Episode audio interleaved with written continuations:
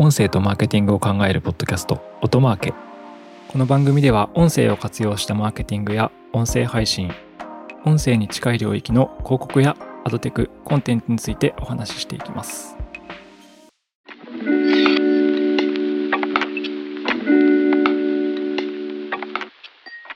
音なるの八木大輔です。新年1回目のエピソード公開となりますが今年もよろしくお願いいたします。で今回は新年1回目ということで、まあ新しいことやっていこうかなっていう話とかもあり、最近自社のコーポレートサイトのウェブ記事をですね、お知らせ記事をですね、あのオーディオに変換して聞けるようにしたよという話をしたいと思います。ちょっとわかりづらいと思うので、実際にあの、リンクをこのエピソードの説明欄に貼っておくので、あの、後で触れる方ぜひサイト見ていただいて、URL に飛んでいただいてですね、見ていただければと思うんですけど、何の話かというと、ウェブサイトに活字コンテンツってありますよね。まあ、活字っていうか、まあ、記事ですね。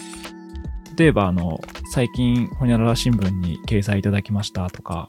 新しいサービスこんなの始めましたっていうようなお知らせ記事とかってあると思うんですけど、あれを、あの、音声合成で音声化して、で、その記事上のプレイヤーから音声で聞くことができるっていうような、まあ、取り組みを始めたよっていうようなお話になります。ちょっと実験的な取り組みではあるんですけどね。なんか長文のニュースコンテンツとかをま、音声で読み上げてくれれば、なんか別のことしながら情報収集できるなっていうこととかもあると思うので、まあそういった取り組みとして、えー、設置を、プレイヤーを設置しているっていう感じですね。でまあ、本来は、あの、活字っていうのは、口頭コミュニケーションをこう圧縮して効率的に伝えるための時間とか空間にとらわれずですね、その人がいなくても、活字に残しておけば時空を超えて伝えられるっていうことではあると思うんですけど、ちょっとそれをあえて逆にしてみたっていうような取り組みですね。サイト実際に行っていただくと、あの記事タイトルの下にプレイヤーボタンがあるので、それを押していただくと、その記事の中で書かれているテキストを全部音声合成が読み上げていくっていうような仕組みになっています。はい。これの実現にはですね、あのフランスのパートナー企業のオーディオンっていうサービスを活用して実装しているものになります。えー、音声合成って何年か前に私たち事業としても取り組んでいたんですけど、まあ、ちょっと改めて日本語で驚いたのが、まあ、思ったよりかなり滑らかに日本語の読み上げが音声合成でできるようになってるんだなっていうのを改めて感じました。すごいびっくりしましたね。まあ、どうしても漢字の読み間違いとか、アルファベットが急に入ってきた時に、なんか結構うまく読み上げられない時とかはもちろんあるんですけど、そのイントネーションのおかしさとかがもう全然感じないレベルで音声合成で活字を読み上げられるんだなっていうのに結構衝撃を受けましたっていう感じですね。で、これページ見ていただくと、そのウェブ記事の中に音声プレイヤーがついていて、それを押すとその記事内にあるテキスト原稿を読み上げていく仕組みなんですけど、先ほども言った通りですね。実際に音声合成で作られた音源を流してみたいと思います。広告情報誌、企業と広告、第48巻第11号通巻568号に、ポッドキャスト広告の有益な活用について、弊社代表ヤギが取材されました。ポッドキャスト広告のメリットをはじめ、ホストリード広告の影響力や今後の国内ポッドキャスト業界の動きなどについて解説しました。ポッドキャスト関連の広告ソリューションの媒体資料は？はい、どうでしょうか？いや、ほとんど人間が喋ってるのと変わらないなって思うレベルに来てるように思いますね。これあの、実は広告実装もできるんですよね。アドサーバーをつないで、広告サーバーをつないでですね、え音声広告配信を行う音声メディアとして使うことができるという感じですね。しかも Web なので、クッキーが使えるという、ちょっとクッキー時代がどうなるかって話はもちろんあるんですけど、Web のアドテクに使えるようなターゲティングの技術とかメジャメントの技術も、この Web プレイヤーに再生ボタンがついている場合って使えるので、結構、ポッドキャストとかだとアドテク使いづらいんですけど、データがなかなか取得できないので、Web プレイヤーの場合は、ま、クッキーだったりとか、その Web サイトでログインさせた、あの、ファーストパーティーデータとかが使えるので、ちょっと音声アプリとか、ポッドキャストとかとはまた別の新しい音声メディアの形として、まあ、可能性があるんじゃないかなというふうに考えています。まあ使いどころとしては結構ニッチではあると思うんですけど、結構アメリカとかだと、その動画プレイヤーとかを、あの、ラジオ代わりにウェブサイトに埋め込まれているものを再生して、で、その仕事しながら記事を取得するような動きが、まあ、ニュースサイトとかだとあったり、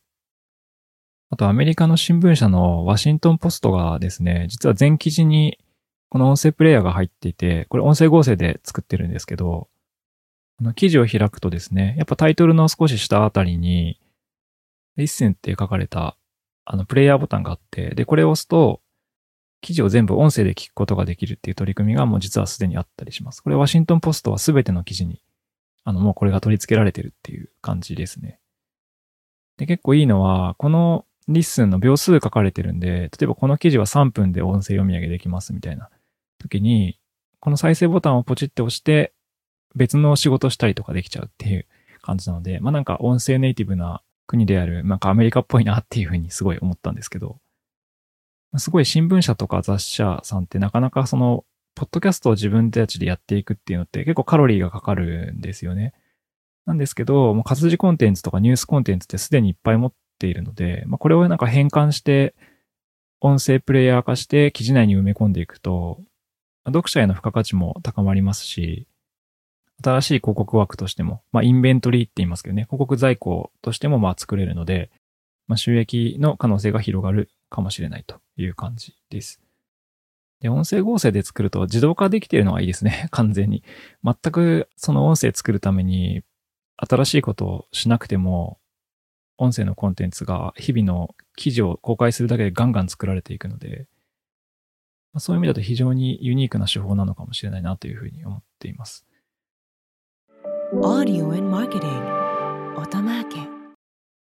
という感じで、今結構音声コンテンツって、あの、音声アプリと、まあ、ポッドキャストの二択っていう状況だと思うんですけど、メインはですね。まあ、ただ、あの、ウェブプレイヤーっていう選択肢もあるかもしれないので、我々となるとしては、音声メディア、音声コンテンツの、まあ、あと音声広告もですね、こう多角的に可能性を広げていけるような動きを、えー、今年もしていければという感じです。ま、ちょっと余談ですけど、アメリカのラジオ局とかだと、ストリーミングっていうライブ配信がウェブサイトについてたりして、そこで聞くことができるっていうような、あの、ラジオ局も存在しています。まあ、これはあの、ラジコのプレイヤーが各局の放送ラジオ局のサイトに埋め込まれているようなイメージですね。日本の場合はラジコっていうこう、全体を束ねたアプリがあるので、あの、ラジオ聞こうとすると、ラジコに遷移するっていう動線になると思うんですけど、アメリカのこう独立でコンテンツ流せるような曲なんかは、ストリーミングっていうのを自社のウェブサイトに埋め込んでたりすると。で、これはウェブなので、あの、実はクッキーが使えたりとか、ウェブサイトならではのアドテクとか技術が使えるっていう形なので、まあ、そういう前例というのがあの海外にはあるので、現状の音声コンテンツの枠に縛られずに、いろいろと今年も模索していければなというところを考えております。はい。ということで、2023年最初の配信でしたが、え、今年もいろいろやっていきたいなと思いますので、異なる、そして、え、この音マーケともどもよろしくお願いいたします。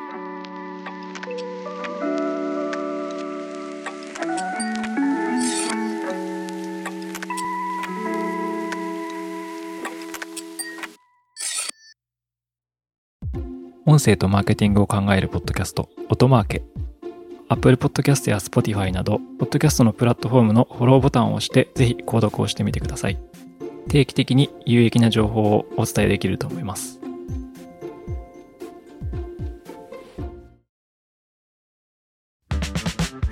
アフタートークです。アフタートークでは私が取り上げたいテーマや最近気になることを話していきます。はい、えー、今日はですね、2022年の年末に出た、えーと、ニュースピックスの2022年ベストポッドキャストという記事についてお話ししていければと思います。これ何の話かというと、あのニュースピックスですね、ビジネスニュースアプリのニュースピックスで、実は年末か年始に毎年、ここ2年続いてるんですけど、1年間のベストポッドキャストを音声業界の人が